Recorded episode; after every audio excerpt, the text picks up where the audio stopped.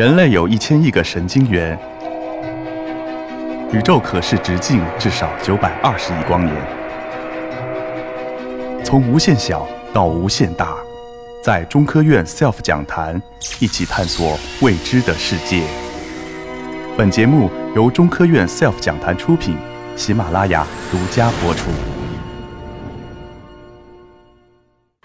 那我再想一想，说我是怎么会去写起科幻的呢？好像也充满了很多阴差阳错。其实，在我非常小的时候，在我还不认字儿的时候，我就是一个非常喜欢幻想和喜欢听故事、讲故事的人。我看到在座有很多小朋友，我想很多小朋友可能或者很多家长，你们都有这种感觉，就是小朋友这个故事是听不完的，也讲不完的。他会一直缠着你说后来怎么样了。如果你不告诉他后来怎么样，他甚至会他告诉你，他现编一个故事，告诉你说后来发生了什么事儿。我小时候就是这样一个非常难缠的小孩儿，呃，所有的家长大人看到我都要躲着跑，因为我的故事永远讲不完。那在我八岁的时候呢，我跟我特别好的一个朋友叫杨青，我们两个当时是刚上小学，然后认了一些字儿，我们就把我们以前在一起讲的故事，因为我们两个在一起最大的爱好就是互相讲故事，我们就把这些故事写出来。然后其中有一个故事叫《稀奇古怪国历险记》，这个小故事是一个童话。他被我的一位亲戚看到，那个亲戚他是一个文学杂志的编辑，所以他就把这篇小说投到这个陕西还算是比较有名的主流文学刊物，叫做《言和》上面发表。所以可以说，我人生的第一篇作品，现在才想起来，起点还蛮高的，是发生发在一个主流文学上面，而且是在八岁那一年。但是在那之后，其实我并没有想过我要去从事文学创作。我小的时候是非常喜欢各种各样的科学。也喜欢艺术，喜欢我的爱好其实非常广泛啊，喜欢各种各样的东西。那呃，讲故事、写小说一直都是我的一个业余爱好。在上高中的时候，我记得那很清楚，是一九九九年，因为一九一九九九年的高考作文出了一个科幻的题目，叫做“假如记忆可以移植”。我不知道在座有多少人记得这件事情。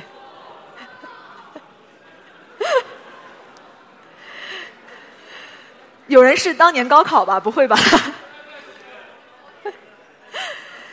所以九九年的时候，我正好上高一，呃，我们当时上作文课，老师就给我们出了一个有点科幻的题目，叫做“假如叉叉可以移植”，相当于你可以把任何一个东西填到那个位子。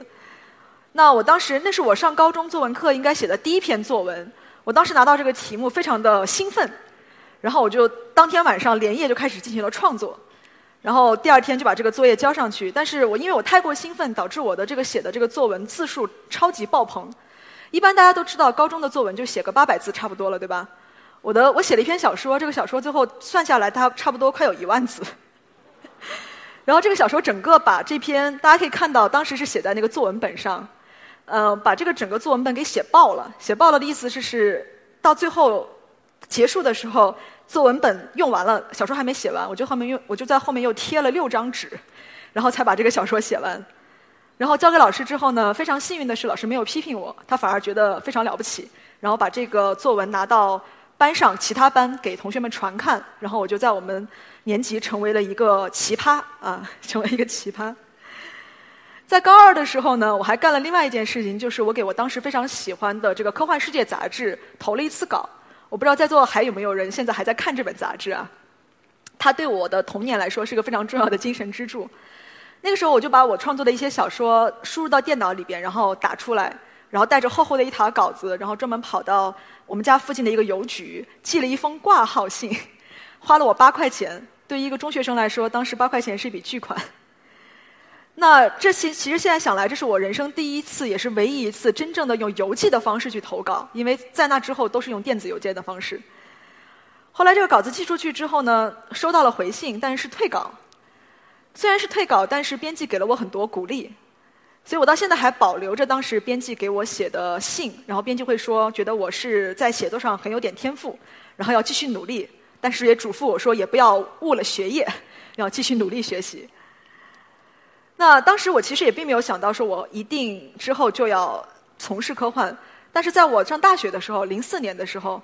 我。在有一次是很无意的机会，在一个科幻论坛里边写了一篇科幻小说，叫做《关妖镜的瓶子》。那个时候我正在上那个热力学与统计物理这门课，然后里边学到了一个概念，叫做麦克斯韦的妖精。然后它其实是一个讨论这个熵增问题的一个科学假说。但是我当时想到这个点子，我觉得很有趣，我就把它写成了一个带有一些童话色彩的一个科幻小说。因为在这个小说里边，虽然一方面有科学，但一方面还有魔法。小说的主人公是一个妖精，这个妖精它一直被封闭在一些那个瓶子里边，然后它一旦被人放出来之后呢，它就要跟把它放出来的人打赌。他说：“如果你能够出一个难题难倒我，我就做你的仆人为你服务；如果你难不倒我的话呢，我就要拿走你的灵魂。”但是这个妖精非常非常的不幸。他遇到的每一个人都是物理学家，所以他一次都没赢过，因为每一个物理学家都非常非常的狡猾。那在这个小说发表之后呢，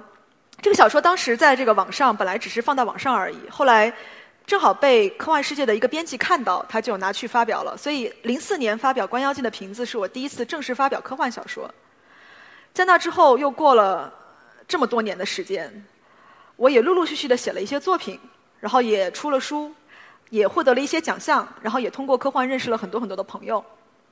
那到现在，如果你要问我说你觉得科幻是什么，我觉得这个问题有的时候很难回答，因为不同的科幻作家或者不同科幻读者可能有不同的答案。有些人认为说科幻里边的核心是科学，有些人认为它有人文关怀，有的人说要想象力。那我觉得从我的角度来看，我认为科幻的核心是一种跨越边疆的好奇心和勇气。怎么说呢？你们可以看到这里有两张图，在你们的左边那张图呢，它是一个圆圈，那个圆圈代表的是我们所知的一切的东西。很多时候，其实我们都是在这个圆圈的内部，我们是在用一些别人已经教给我们的、已经已知的一些方式、一些知识、一些技能、一些步骤，在处理我们日常生活中所用的问题、所所遇到的问题。那么这种方式，我把它称之为叫常规思维。常规思维对我们来说非常重要。我们做任何的工作，我们学习其实都不能没有常规思维的训练。但是在有些时候，我们有我们会因为某种原因阴差阳错的不小心的来到我们所知的那个圆圈的边疆地带。在这个时候，我们如果我们再往前迈一步，外面就是未知。那这个时候怎么办呢？有一些人可能就会觉得焦焦虑、不安、恐惧、紧张，他会觉得我不如退回来一步好了。我待在我熟悉的地方，我觉得比较安全。但是有一些人，我觉得尤其是孩子，孩子他天然就会对那个未知的东西有好奇心，他会说：“我无论如何我也想出去看一看到底是怎么回事，我想知道那个我目前为止无法想象的那个世界是什么样子的。”在他跨越边疆的过程之中，他会发现新的世界，他也会发现他新的自己，他会对自己有新的认识，会发现自己能够做到自己以前做不到的事情。自己能够学到自己以前觉得可能从来不可能学到的东西，就好像在我以前的这个创作经历中，我每一次去投稿或者写小说，我都不知道后果是怎么样。但是本身是因为这个事情我没有做过，所以它强烈的吸引着我，让我去尝试。包括我去发表在 Nature 上的这篇小说也是一样。我当然知道 Nature 是一个很了不起的杂志，但是对我来说，我觉得最重要的是，因为我此前从来没有英用英文写过小说。所以，当我想到我有可能去试一试去做这件事情的时候，我觉得热血沸腾。我觉得好像是像科幻电影里的英雄一样，外星怪兽打到了门前，然后我立刻就整装待发要冲上去迎战了，是那样的一种感觉。所以今天在最后呢，我想送给大家一幅画和一句话。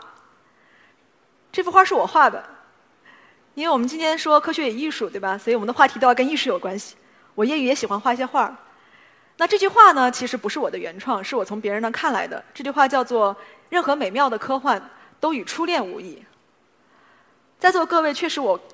不是很完全能看得清你们哦。我想，可能各个年龄的人都有，有些人已经经历了初恋，有些人还没有。但是，我想，如果你们会愿意在生活中不断的、经常性的去尝试一些新的东西，会愿意用一种科幻的思维去重新的换一个眼光来理解那些你们已经。看似非常熟悉的这个世界，其实你们可能会不时的有那种初恋般的感觉。所以今天就把这句话送给大家，希望自大家各位在今后的人生中能够经常能够拥抱那种初恋的感觉。谢谢大家。